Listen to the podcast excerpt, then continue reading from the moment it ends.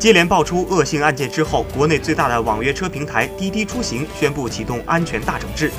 滴滴出行宣布，将于二零一八年九月八日二十三时至九月十五日凌晨五时期间，在中国大陆地区暂停提供深夜二十三时到五时时间段的出租车、快车、优步、优享、拼车、专车、豪华车服务。在此期间，滴滴将落实七大措施，包括九月四日起，乘客端原紧急求助功能升级为一键报警。上线安全中心快速入口，九月八日起，在网约车业务中试运营全程录音功能等，对司机的审查也正在进行。